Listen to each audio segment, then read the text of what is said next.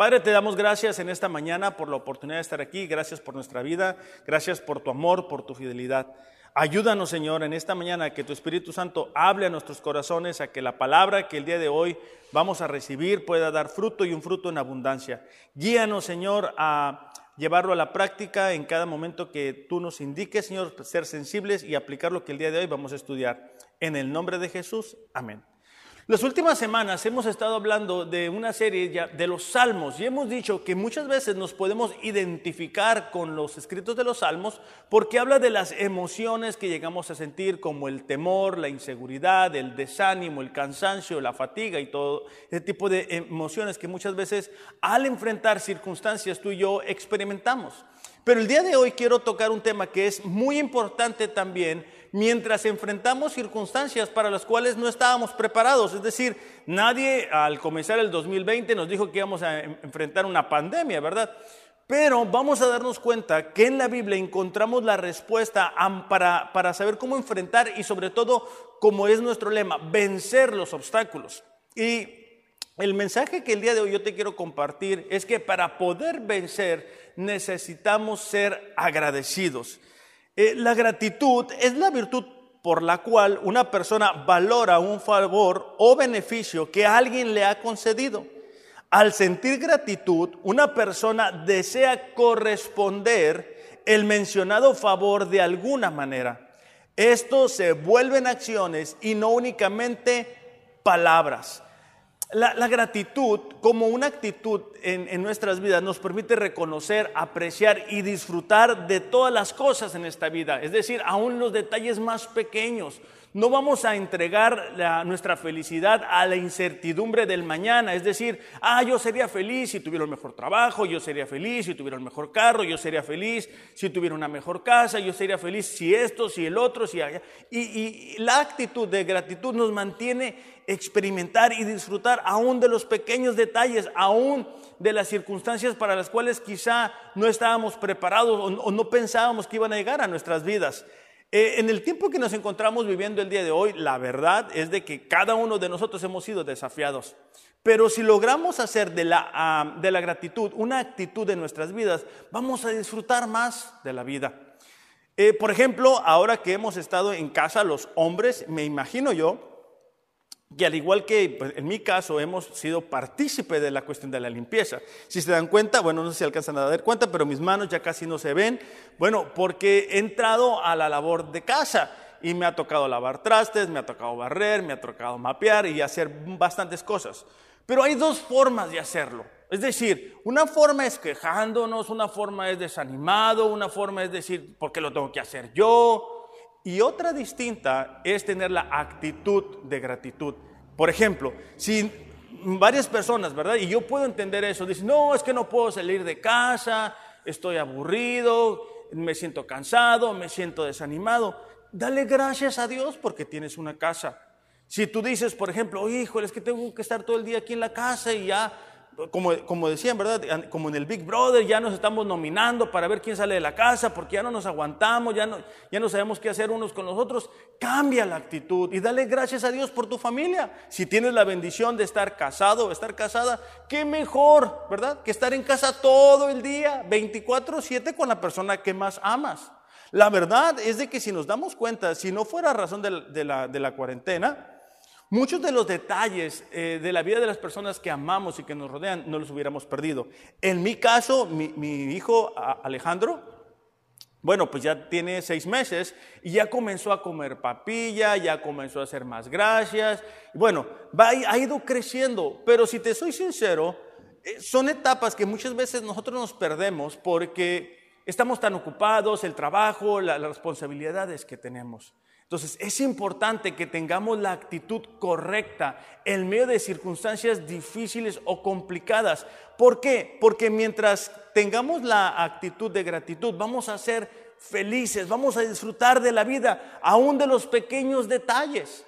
Aún, si te toca, ¿verdad? Limpiar la casa, no pasa nada, dale gracias a Dios mientras estamos haciendo eso. Alguien dijo, y yo creo que es muy cierto, que no son las personas felices las que son agradecidas Son las personas agradecidas las que son felices. Te lo voy a repetir. No son las personas felices las que son agradecidas, son las personas agradecidas las que son felices. Es decir, si tú quieres ser feliz, aprende a ser agradecido. El Salmo 100, eh, versículo 4 y 5, nos da un principio que creo que es muy importante para nosotros, porque la gratitud nos permite acercarnos a Dios, disfrutar de esa, de esa comunión, de esa intimidad con Él, que muchas veces olvidamos o que dejamos a un lado.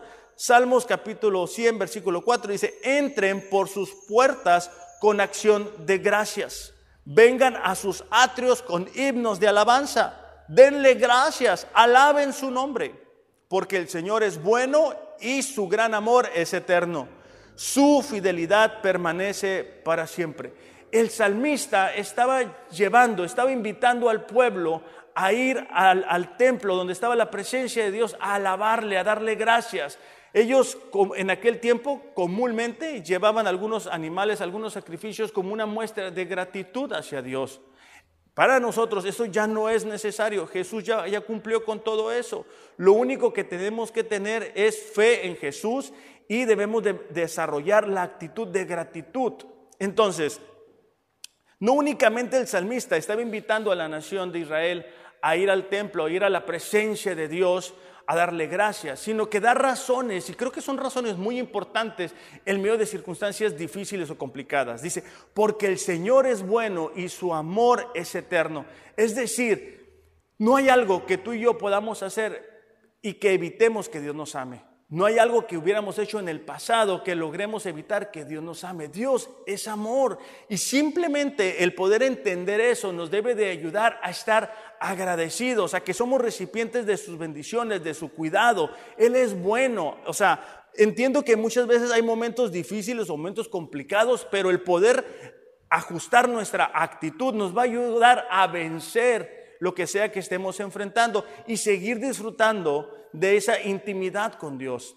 Santiago 1.17 nos habla de que todo lo bueno que tenemos en nuestra vida proviene de Dios. Dice, todo lo bueno y perfecto desciende a nosotros de parte de Dios, nuestro Padre, quien creó todas las luces del cielo.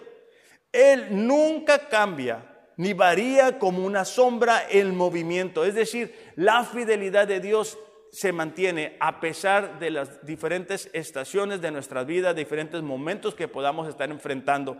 El poder recordar esto, el poder recordar que todas las bendiciones que tú y yo podemos disfrutar provienen de Dios, nos va a ayudar a mantenernos con la actitud de agradecimiento. Mientras que la actitud de gratitud nos permite tener esa cercanía con Dios, podernos acercar hacia Él, el no hacerlo nos va a llevar a alejarnos de Dios. Es decir, cuando tú y yo desarrollamos ingratitud en nuestro corazón, lo opuesto, ¿verdad? La ausencia de la gratitud a nuestra vida. Muchos de nosotros conocemos a personas que creen que lo que tienen y lo que son es resultado de su inteligencia, de su sabiduría, de su capacidad, de, de sus fuerzas. Pero eso solamente nos lleva a alejarnos de Dios. Romanos capítulo 1, versículo 21 dice así. Es cierto, dice, ellos conocieron a Dios, pero no quisieron adorarlo como a Dios, ni darle gracias. En cambio, comenzaron a inventar ideas necias sobre Dios. Como resultado, la mente, dice, les quedó en oscuridad y confusión. De acuerdo a lo que acabamos de leer, el comienzo de la degeneración humana surge por no quererle dar gracias a Dios por cada uno de los beneficios, por cada una de las bendiciones que había mandado sobre la humanidad. Cuando tú y yo dejamos de ser agradecidos con Dios, corremos el peligro de comenzar a, creer nuestras propias mentiras, a vivir bajo nuestros propios criterios. Es decir, cuando dejamos de enfocarnos en que lo que tenemos y lo que somos proviene de Dios, dejamos de darle gracias y estamos en peligro de extraviarnos, de perdernos. De ahí la importancia de mantenernos con la actitud correcta. La actitud correcta es ser agradecidos con Dios sin importar las circunstancias. El no hacerlo nos lleva a alejarnos de Dios. Ahora, el, mantener eh, gratitud hacia Dios, bueno, eh, parte de eso es pues cantar alabanzas, eh, compartir de nuestra fe y otras cosas. Pero el salmista en el Salmo 119, versículo 7, hace una declaración que creo que es muy importante y que nos va a ayudar a darnos cuenta si realmente estamos siendo agradecidos con Dios. Porque muchas veces pensamos que el ser agradecidos es solamente decir gracias. Y bueno, nos vamos a dar cuenta que no lo es todo. Salmo 119, versículo 7 dice así, a medida que aprendo tus justas ordenanzas, te daré las gracias viviendo como debo hacerlo. Es decir, el salmista se dio cuenta que la forma real o más genuina de expresar su gratitud a Dios era, mientras leía la palabra, irla incorporando a su vida, ir ajustando su conducta a lo que Dios había dicho. De la misma forma para nosotros, si queremos realmente expresar nuestra gratitud a Dios, necesitamos tomar este libro como una norma de conducta y ajustarnos a él. Esa es la verdadera ah, forma de darle gracias. Si hacemos un ejemplo, ¿verdad? Eh, aquellos que somos papás y estamos buscando poner todos los elementos en la vida de nuestros hijos para que se preparen y para que tengan éxito en la vida. Pero la forma en que ellos nos pueden expresar ese agradecimiento es tomando cada una de esas oportunidades que nosotros les vamos dando, consejos, educación, aún el dinero que muchas veces les damos, ¿verdad? Para que puedan salir adelante. Pero aquellos que son padres sabemos, no, no lo hacemos por eso, pero sí nos encantaría que nuestros hijos aprovechen las oportunidades que muchas veces nosotros no tuvimos. Entonces, una cosa es decirle a Dios, gracias Dios, y otra cosa muy diferente es con nuestras acciones expresar ese agradecimiento. Porque en nuestra humanidad comúnmente tendemos a la ingratitud. Tendemos a olvidarnos con facilidad que lo que tenemos y lo que somos proviene de Dios. Cuando iban a entrar a la tierra prometida, Dios ah, le hace una advertencia a su pueblo a través de Moisés. Porque iban a entrar a la tierra prometida, una tierra próspera, una tierra como la que no habían tenido antes, ellos vivían en la esclavitud. Y en, Deuteronomio capítulo 8, versículo 17, dice así, no se te ocurra pensar, hablando del momento cuando ya estuviera en la tierra prometida, no se te ocurra pensar, esta riqueza es fruto de mi poder y de la fuerza de mis manos. Recuerda al Señor tu Dios, porque Él es quien te da el poder de producir esa riqueza. Así ha confirmado hoy el pacto que bajo juramento hizo con tus antepasados. La ingratitud es la ausencia en nuestro corazón del entendimiento que lo que tenemos y lo que somos proviene del amor de Dios por cada uno de nosotros. Entonces, mientras que la gratitud me permite acercarme a Dios, la ingratitud me hace separarme de Él. ¿Por qué? Porque empiezo a tomar mis propios criterios. Comienzo a creer que las cosas que yo tengo y lo que soy proviene de mi capacidad, de mis fuerzas, de mi inteligencia, de mis amistades. Y eso paulatinamente nos lleva a alejarnos de Dios.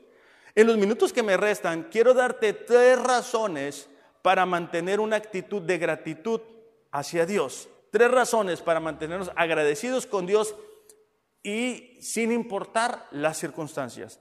La primera razón es por el ayer, es decir, lo que Dios ha hecho en nuestras vidas.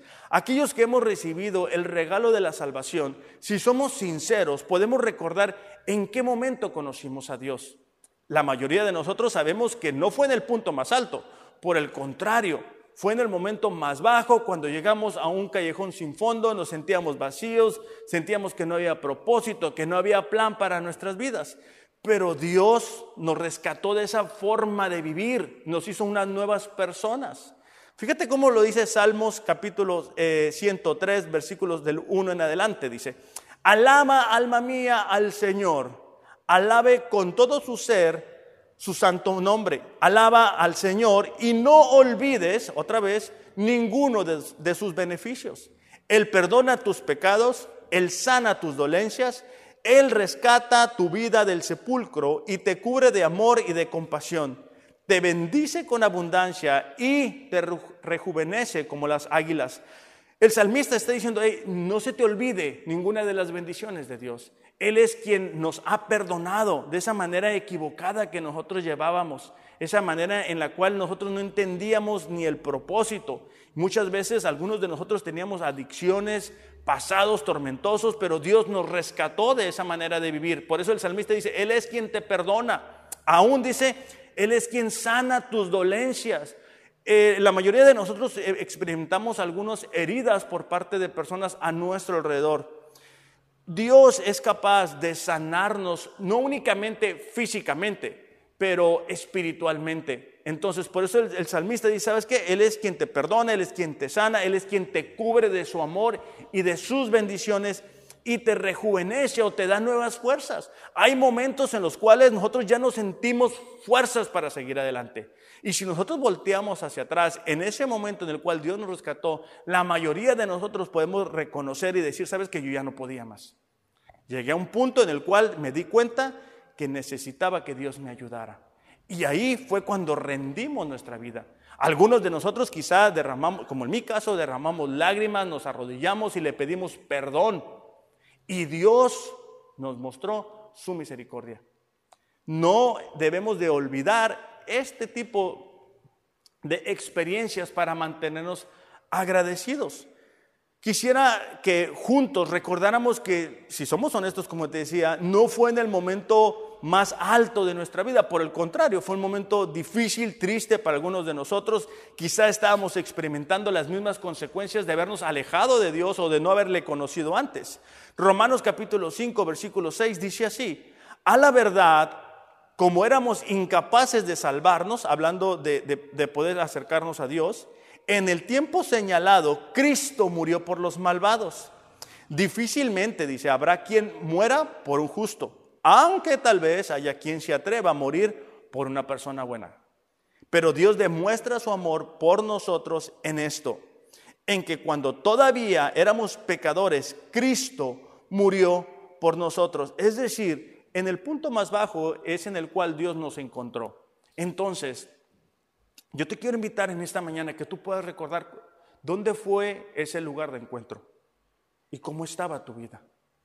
Y que lo puedas comparar con lo que estás viviendo el día de hoy. Y que eso te ayude a decir, ¿sabes qué, Señor? Es cierto. El día de hoy no estuviera donde estoy si no me hubieras ayudado en el ayer. En mi caso, yo estaba viviendo una situación muy difícil, muy complicada.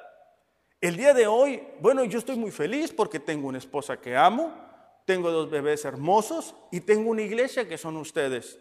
Pero si te soy sincero, hace tiempo, a veces uno ni siquiera se imagina lo bueno que Dios va a hacer. Entonces, el recordar eso no es para traer condenación a nuestra vida, es para estar agradecidos y poder reconocer, si no hubiera sido por Dios, quién sabe dónde estuviéramos. La Biblia registra un capítulo muy particular que nos va a ayudar a, realmente darnos cuenta que, tanto estamos agradeciendo a Dios. Un fariseo llamado eh, Simón invita a Jesús a su casa. Dice la Biblia que no con muy buenas intenciones. Estando ahí, una mujer, algunas traducciones dicen pecadora, se acerca a Jesús y derrama, ¿verdad? Un, botecito de, perfume sobre Jesús, le seca los pies a Jesús con su cabello. Al darse cuenta de eso el fariseo, eh, él está diciendo en su cabeza, está pensando, como digo yo, ¿verdad? Está craneando. Si Jesús fuera un profeta, él supiera qué clase de mujer es la que tiene un lado. Él lo está pensando. Jesús, consciente de los pensamientos de esta persona, le dice así, le va a contar una historia para confrontarlo con su realidad. Lucas capítulo 7, versículo 41 al 47. Entonces Jesús le contó la siguiente historia. Un hombre prestó dinero a dos personas, 500 piezas de plata a una y 50 piezas a la otra. Sin embargo, ninguna de las dos pudo devolver el dinero. Así que el hombre perdonó amablemente a ambas y les canceló la deuda. Luego le hace una pregunta, fíjate, ¿quién crees que lo amó más? Simón contestó, Supongo que la persona a quien se le perdonó la deuda más grande, es decir, al, que debía 500 piezas. Correcto, dijo Jesús. Luego se volvió a la mujer y le dijo a Simón, mira a esta mujer que está arrodillada aquí. Cuando entré en tu casa, no me ofreciste agua para lavarme el polvo de los pies, pero ella los lavó con sus lágrimas y los secó con sus cabellos. No me saludaste con un beso, dice Pero ella, desde el momento en que entré, no ha dejado de besarme los pies. Tú no tuviste la cortesía de ungir mi cabeza con aceite de oliva, pero ella ha ungido mis pies con un perfume exquisito. Te digo que sus pecados, que son muchos, han sido perdonados. Por eso ella me demostró tanto amor. Pero una persona a quien se le perdona poco, demuestra poco amor. Jesús estaba llevando a este fariseo a darse cuenta que muchas veces nosotros pensamos que no hay tanto que perdonarnos. La mujer consciente de su pecado había traído a los pies de Jesús lo que tenía de mayor valor y lo derramó ante Jesús, ante sus pies, se humilló. Ahí dice que le demostró su amor porque Jesús le había perdonado los pecados. Qué importante es para nosotros el día de hoy recordar este principio y aplicarlo a nuestra vida, recordar ese momento de encuentro cuando eh, nos acercamos a Dios y le pedimos perdón. Vuelvo a lo mismo, no es verdad para traer condenación o culpa, es simplemente porque muchas veces en nuestra humanidad olvidamos ese ayer. Entre tantas actividades que tenemos, olvidamos que fue Dios quien nos rescató. Muchas veces llegamos a Él con eh, fracasos, ¿verdad? A nivel familiar, a nivel laboral. Y Él nos da una nueva oportunidad de comenzar. Lo triste en muchos de los casos es que esa nueva oportunidad nos hace olvidarnos de Dios. Por eso esta mañana yo te quiero invitar, ¿verdad? Recuerda ese momento. Recuerda que muchas veces Él te cuidó y te protegió para que pudieras llegar a conocerle. Entonces, necesitamos hacer del agradecimiento un estilo de vida. Vuelvo a lo mismo. Una cosa es decir, Señor, gracias. Está bien, es bueno, pero la conducta, las acciones son las que realmente expresan cuánto le agradecemos a Dios. Yo estoy enamorado de la iglesia de Jesús. Yo me doy cuenta que necesito hacer de mis prioridades las prioridades de Dios. Entonces, es importante que tú y yo entendamos que lo que es importante para Él debe ser importante para nosotros. Por eso esta mañana yo te quiero preguntar, actualmente, ¿verdad? ¿Qué estás haciendo por la iglesia de Dios? ¿Qué estás haciendo para agradecerle a Dios realmente eh, por, por lo que ha hecho por ti, que te rescató, que te ayudó en ese punto más bajo? El apóstol Pablo antes de, ser, pues obviamente, cristiano y antes de ser un apóstol y haber plantado iglesias y haber hecho discípulos, él se había, él, se había dedicado a perseguir a los cristianos para matarlos. Pero fíjate cómo relata en 1 Corintios capítulo 15, versículo 10, dice, sin embargo, dice, lo que ahora soy, todo se debe a que Dios derramó su favor especial sobre mí, pero no sin resultados. Esa era la manera apóstol, del apóstol Pablo de darle gracias a Dios.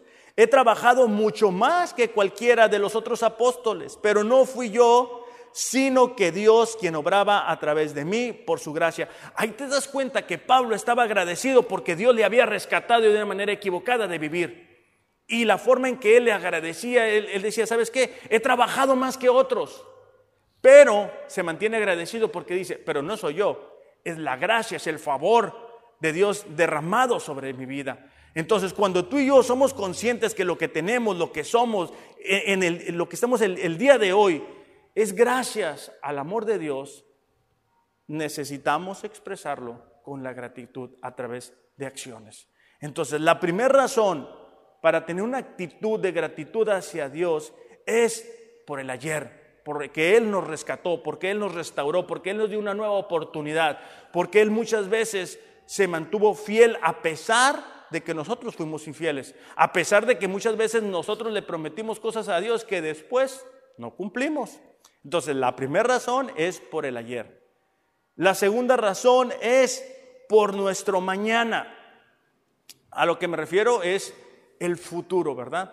Para poder ser agradecidos ah, por el mañana o por el futuro, necesitamos tener confianza de quién es Dios y cuál es su carácter. Es decir, cuando volteamos hacia atrás podemos ver eh, con los hechos, ¿verdad? Lo que Dios ha hecho en nuestras vidas, lo que ha realizado en nuestras vidas. Pero para mantenernos agradecidos por el futuro, por el mañana, por lo que Dios va a hacer, necesitamos creer que las promesas de Dios que están en este libro se van a volver una realidad. eh, el rey David lo dijo así en el Salmo 138, versículo 2. Me arrodillaré en dirección a tu santo templo para darte gracias por tu amor y tu fidelidad, pues has puesto tu nombre y tu palabra por encima de todas las cosas. Cuando nosotros estamos en momentos difíciles o en momentos complicados, como lo que estamos enfrentando el día de hoy, muchas veces tendemos a olvidarnos de la palabra de Dios. De ahí la importancia de todos los días estar leyendo la Biblia en un año, todos los días. ¿Por qué? Porque ahí recordamos, ¿verdad? Las promesas de Dios. El día de, hace algunos días atrás, a mí me llama la atención porque Jesús está hablando de unos principios para tener una relación con Él. Y dice ahí que algunas personas dijeron, ¿sabes qué? Esto está muy difícil. Jesús escucha que los discípulos estaban murmurando entre ellos y les pregunta, ¿ustedes también me quieren dejar? ¿Ustedes también me quieren abandonar? Lo que más me sorprende es que uno, de los discípulos dice, ¿sabes qué? ¿A dónde vamos si solamente tú tienes palabras de vida? Entonces, nos damos cuenta que las promesas de Dios son vida para nosotros en, en lo que estamos viviendo el día de hoy. Hay gente que muchas veces nos hace promesas y, y tienen la intención de cumplirlas, pero no lo pueden hacer porque las circunstancias cambian. Nuestro Dios no es así. Nuestro Dios es un Dios todopoderoso, es un Dios que lo sabe todo. Quizá la situación del, del coronavirus nos sorprendió a algunos, ¿verdad? Pero no a Dios. ¿Por qué? Porque Dios ya sabía lo que iba a pasar en este 2020 y sabe lo que va a pasar en el 2021 y en el 22 y en el 25 y en el 30. Y eso no limita a que sus promesas se puedan hacer una realidad en nuestras vidas. Salmo 56, 10 dice, alabo a Dios por lo que ha prometido. Dice, sí, dice, alabo al Señor por lo que ha prometido. El Salmo 33, 11 hace una comparación entre los planes que muchas veces los humanos hacen y lo frágil que son. ¿Por qué? Porque vemos con nuestros ojos físicos, pero lo compara con las promesas y la firmeza de las promesas de parte de Dios. Dice Salmos 33, 11. Pero los planes del Señor se mantienen firmes para siempre. Sus propósitos nunca, dice, serán frustrados. No importa que las circunstancias cambien, los planes, los propósitos de Dios nunca serán frustrados. Jeremías 29, 11 habla de eso mismo, ¿verdad? Dice Dios, yo sé los pensamientos que tengo acerca de ustedes, son pensamientos de bien y no de mal, para darles qué? Un futuro y una esperanza. Cuando miramos la historia de Israel, nos damos cuenta que una pieza importante es José. José, el mismo José, ¿verdad? Que fue vendido por, por sus hermanos y después a razón de una mentira que echa la esposa de Potifar es puesto en prisión. Pero ahorita vamos a leer un pasaje en el, en el cual nos damos cuenta que era solamente parte del plan que Dios tenía para cumplir las promesas que Dios le había hecho a esta nación. Salmo 105, versículos 16 y 21. Dice así, mandó hambre a la tierra de Canaán y cortó la provisión de alimentos. Está hablando del momento en el cual Israel se queda sin alimentos y tienen que salir de ahí, ¿verdad? Dice versículo 17. Luego envió a un hombre a Egipto delante de ellos, a José, quien fue vendido como esclavo. Le lastimaron los pies con grilletes y en el cuello le pusieron un collar de hierro.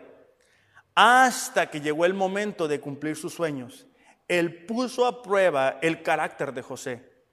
Entonces el faraón mandó a buscarlo y lo puso en libertad. El gobernante de la nación le abrió la puerta de la cárcel y José quedó a cargo de toda la casa del rey. Llegó a ser el administrador de todas sus posiciones. ¿Por qué? Porque José se mantuvo con una actitud de gratitud. José había recibido unas promesas cuando era joven. Si, obviamente le hubiéramos podido preguntar a José, oye, pues estás siendo vendido por tus hermanos, te pusieron en prisión, se han olvidado de ti en prisión, hubiera sido difícil, ¿verdad? En ese momento creer lo que iba a suceder. Pero él mantuvo una actitud de gratitud. Por eso es que dice que Dios probó su carácter, como muchas veces prueba nuestro carácter al permitir que circunstancias lleguen a nuestras vidas. De ahí la importancia de seguir manteniendo la misma actitud de gratitud. No podemos condicionar nuestra gratitud a Dios cuando todo está bien. Eso lo hace cualquiera. Pero para poder vencer, aun cuando no miramos la respuesta, aun cuando no vemos cómo Dios lo va a hacer, necesitamos seguir siendo agradecidos, seguir siendo parte de lo que Dios nos está hablando, seguir buscando cómo, cómo adapto mi vida, cómo ajusto mi conducta a lo que este libro dice. No únicamente en las buenas, especialmente cuando no miramos la respuesta. Entonces, la primera razón para mantener una actitud de gratitud con Dios es por el ayer, por lo que hizo en nuestras vidas. La segunda es por nuestro mañana, las promesas, lo que Dios nos ha dicho. Si el día de hoy tú dices, ¿sabes qué, Alex? Híjole, la verdad, no sé cuáles son las promesas de Dios para mi vida. Te invito, empieza a leer la Biblia. Empieza a pedirle a Dios, ¿verdad? ¿Cuáles son esas promesas para mí? Yo tengo la costumbre de subrayar con azul aquellas cosas que Dios eh, muestra en su palabra como unas promesas. Entonces, y comienza a llenarte, y comienza a creerle que esas son para ti. El día de hoy, sin importar las circunstancias, tú puedes mantener la actitud de gratitud por el mañana, por lo que Dios va a hacer a través de tu vida. Y la tercera razón para mantener la actitud de gratitud es por nuestro hoy. El apóstol Pablo, de quien ya leímos hace unos, momentos, dijo así en 1 de Tesalonicenses capítulo 5, versículo 18. Den gracias a Dios en toda situación, porque esta es la voluntad de Dios para ustedes, los que pertenecen a Cristo Jesús. Si quizá el día de hoy tú dices, ¿qué puedo hacer en medio de lo que, estoy, de lo que está pasando? Bueno, ahí te lo está diciendo Pablo. En toda situación, en toda circunstancia, mantén la actitud de gratitud. ¿Por qué? Porque es la voluntad de Dios para nuestras vidas. Lo que estamos enfrentando el día de hoy es la voluntad de Dios. Y la voluntad de Dios es buena, es perfecta y es agradable. Quizá ahorita de momento no logramos ver todo el plan, cómo va a funcionar, pero nos vamos a dar cuenta que cuando pasemos esto, muchas cosas se van a revelar. Muchas cosas que habíamos dejado de hacer, muchas cosas que habíamos dejado de valorar, vuelven a tomar el, valor, un valor importante en nuestras vidas. Algunas personas se han, han rendido sus vidas a Jesús. Algunas personas que yo conozco y que amo y que no, no, no, conocían a Dios están viendo las prédicas. Es parte de la voluntad de Dios. Entonces, de ahí lo importante para nosotros, cualquiera que sea la situación, decir, Señor, yo te doy gracias porque tú estás en control, porque esta es tu voluntad porque esto es lo que tú quieres. A nosotros nos corresponde únicamente ajustar nuestra actitud para poder vencer el obstáculo. Eh, en el Antiguo Testamento nos damos cuenta, cuando leemos, que el pueblo de Israel iba a salir de, de la tierra de esclavitud y entrar a la tierra prometida. Pero tardan 40 años, 40 años dando vuelta, ¿verdad? Vueltas y vueltas y vueltas. Pero era un viaje que no debió durar tanto tiempo. Deuteronomio capítulo 1, versículo 2 dice así. Habían pasado 40 años desde el momento en que el pueblo de Israel dejó el monte de Oreb, aunque el viaje a pie desde el monte de Oreb hasta Cades Barnea normalmente solo dura 11 días. 11 días, 40 años. ¿Cuál es la razón? Bueno, la razón la encontramos en el Salmo 106, versículo 7. Dice, nuestros antepasados en Egipto no apreciaron los milagros que hiciste, olvidaron las numerosas obras, dice, de tu fiel amor. Versículo 13, pronto, dice, olvidaron lo que habías hecho, no quisieron esperar tu consejo. En el desierto dieron rienda suelta a sus deseos. Pusieron a prueba la paciencia de Dios en tierra árida y baldía básicamente lo que estuvo pasando en esos 40 días es que el pueblo de Israel no estaba siendo agradecido con él. Ellos vivían en la ingratitud. Porque este camino nos, sacaste de Egipto para matarnos, que no había sepulcros en Egipto, en Egipto comíamos mejor. Constantemente la ingratitud estuvo en el corazón de estos israelitas. Como consecuencia duraron 40 años. 40 años perdidos, 40 años confundidos. Lo mismo nos puede suceder a nosotros. Dios nos quiere llevar a esa tierra prometida. Dios nos quiere llevar a que alcancemos eh, las bendiciones. Pero si no logramos ser agradecidos, no vamos a disfrutar de lo que Él tiene preparado para nosotros. La verdad es de que si somos sinceros, podemos reconocer que muchas veces, ¿verdad? Vienen algunas bendiciones de parte de Dios y dejamos de leer la Biblia, dejamos de orar, no tenemos tiempo, estamos muy ocupados. Viene una situación difícil y ahí vamos otra vez con Dios y le pedimos, pero no logramos hacer de la gratitud una actitud constante en nuestras vidas. Esta, esta, mañana yo la verdad te quiero invitar, te quiero desafiar a que podamos abrazar la gratitud, sin, la gratitud sin importar lo que estamos viviendo. Y le digamos a Dios, ¿sabes qué, Señor? Ayúdame a mantenerme firme en esta actitud. Ayúdame a recordar de dónde me tomaste de ese punto más bajo y cómo tú me has venido trayendo, trayendo, trayendo, cómo me has cuidado. Te doy gracias por las promesas que están aquí. Te doy gracias por el hoy. ¿Por qué? Porque el hoy nos prepara para el mañana. Nos prepara que, para que podamos alcanzar esas promesas. ¿Cuándo? Cuando nos mantenemos fieles. Cada uno de nosotros puede reflexionar en esta mañana y decir, ¿sabes qué? Yo he dejado de ser fiel. Yo he dejado de ser parte de lo que Dios me había dicho que debía de hacer. He dejado de leer la Biblia, he dejado de orar, he dejado de diezmar, he dejado de, importarme aquellas cosas que Dios, para Dios son importantes y que están aquí. Por eso es que el salmista dijo, ¿sabes qué, Señor? Yo te doy gracias viviendo como sé que debo de hacerlo. Eso es más difícil que decir simplemente gracias. Entonces, Solamente para que aquellas personas que quizá están escuchando o nos están viendo por primera vez y, no han conocido a Dios, yo, yo te quiero guiar en una oración simplemente para que podamos o puedas rendir tu vida a Jesús y que le puedas conocer. Aquellas personas que rendimos nuestra vida, recordamos ese ayer, pero quizá tú dices, bueno, yo no conozco a Dios. Hoy tú puedes conocerle. Hoy tú puedes realmente darte cuenta cuál es el plan y el propósito por el cual has sido creado. ¿Qué te parece si ahí en el lugar donde tú estás puedes inclinar tu rostro y vamos a, yo te voy a dirigir en una oración. Dios, te doy gracias en esta mañana por, por esta oportunidad que tú me has dado de encontrarme con tu amor. Yo te pido que me perdones, yo te pido que me ayudes a ser una nueva persona, que me llenes de tu Espíritu Santo y que pueda descubrir el plan y el propósito que tienes para mi vida. Hazme una nueva persona. Guíame, Señor. En el nombre de Jesús te recibo como mi Señor y Salvador. Amén. Si tú has hecho esa oración, nuestra fe, nuestra confianza es que has nacido de nuevo. Yo te invito, continúa eh, buscando a Dios, consigue una Biblia, trata de, integrarte a una iglesia. Si vives aquí en, en, Rosarito, pues te invitamos a que seas parte. Estamos confiando en que pronto, pronto ya nos vamos a poder reunir. Entonces, para los que ya somos de casa, para los que somos de, ya de ser Rosarito, este, hagamos una reflexión el día de hoy. Y, sea sincera, ¿verdad? O sea, una reflexión en la cual nosotros podemos decir, ¿sabes qué? He dejado de darle gracias a Dios. He dejado de olvidar ese momento. No buscamos condenación.